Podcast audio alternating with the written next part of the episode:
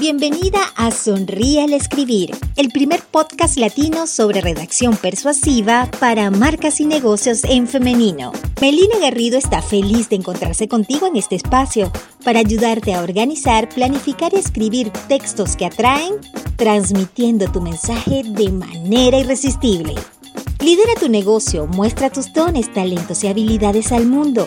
Visualiza tu marca en Internet con palabras que conectan emocionalmente con tus clientas y además que puedan vender.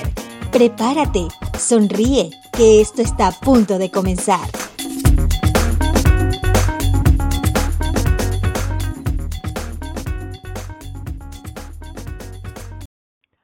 La casa puede estar en completo silencio, pero cuando yo digo, ¿dónde está mi pichurrito? llamando a Tommy mi perro, él sale a toda carrera y se me lanza encima, ¿no? Es como si quisiera decir, ¡uh! Aquí estoy, aquí estoy, yo quiero que me vea, y me mueve la colita de un lado para el otro. Te cuento, amiga, que eso también lo tenemos las mujeres. Claro, obvio, no, no somos animales, obvio, y tampoco hacemos tanto ruido como cuando hace Toby, ¿no? Tampoco que lo vamos a ir gritando por todos lados en el centro comercial, aquí estoy, aquí estoy, aquí voy. Pero, en última instancia, todas queremos que el mundo sepa, aquí estoy.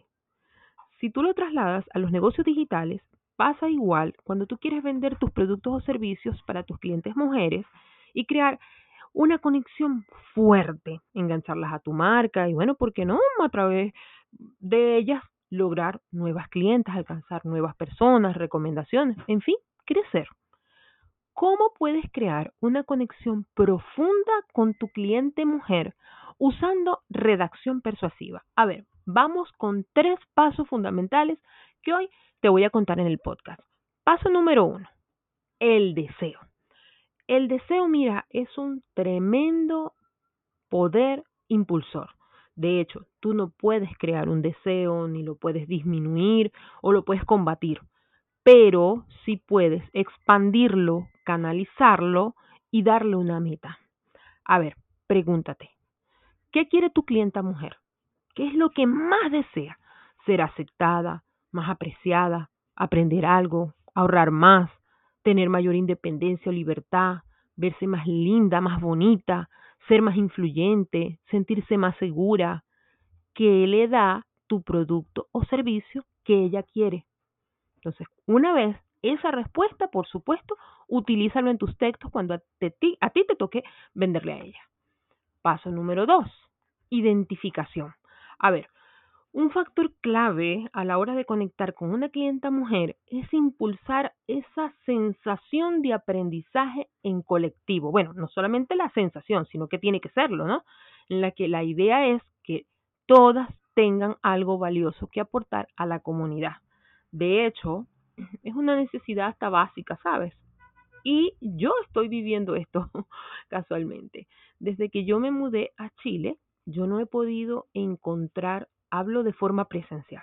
De forma digital sí lo tengo, pero de forma presencial, como mi, a ver, como mi tribu, por decirlo de alguna forma, mi grupo de amigas. Bueno, imagínate, soy extranjera, después el siguiente año llegó la pandemia, yo trabajo en la casa, ¿no? todo suma un poco para, para sentirme, bueno, ¿por qué no? Tengo que admitirlo, este es el espacio para sentirme un poco mal en este sentido. Sin embargo, bueno, menos mal, a nadie le falta Dios. Yo he ido conociendo poquito a poco personas, ya estoy como que encaminada a ser amiga de manera presencial aquí. Por ello es importante que tú hagas sentir en tus textos a tu clienta mujer que bien sea tu método, tu producto o servicio, ella se puede sentir identificada, porque es importante para una mujer identificarse con sus pares, para hacer con otras, para influir en otras, para compartir con otras, para colaborar con otras y al final, si hablamos de sus negocios, para hacerse visible con otras. ¿Entendiste? Y el paso número tres, una creencia. A ver, una creencia es una idea o un pensamiento que tú crees como verdadero o seguro. Tú tienes una postura firme sobre un tema, entonces defiéndelo con uñas y dientes y que tus palabras a la hora de venderlos sean coherentes con tus creencias. A ver, si tú te pones a mirar con atención la gente que uno puede identificar como líder o como influyente en su industria, estas personas tienen una postura muy, muy clara. Es, decir, esta persona no anda con medias tintas ni con tibiezas. A ver, la, niña del ambiente, Greta, que, es muy famosa, muy mediática. Deben haber muchísimas activistas, pero esta es la que se me viene a la mente. Greta Thunberg, ¿no? En el ambiente, cómo tiene una postura tan firme. Oprah, recuerdo, como la mujer de negocios y activista en los derechos de las mujeres.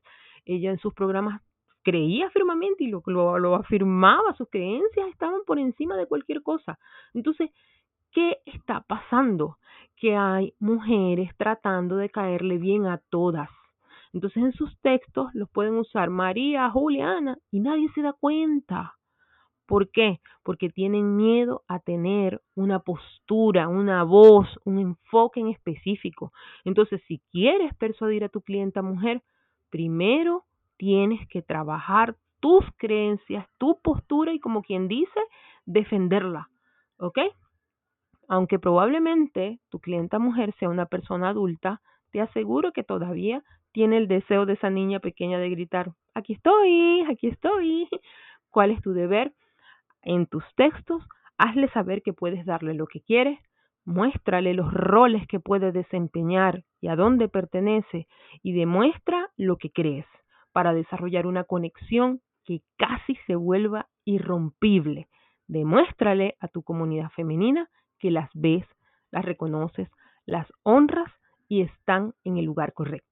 Hasta una próxima edición. Gracias por escuchar Sonríe al Escribir, el podcast de Melina Garrido. Te invitamos a seguir sus contenidos en las redes sociales, arroba soy Melina Garrido, y puedes suscribirte a su comunidad desde su sitio web, melinagarrido.com. Hasta un próximo Sonríe al Escribir.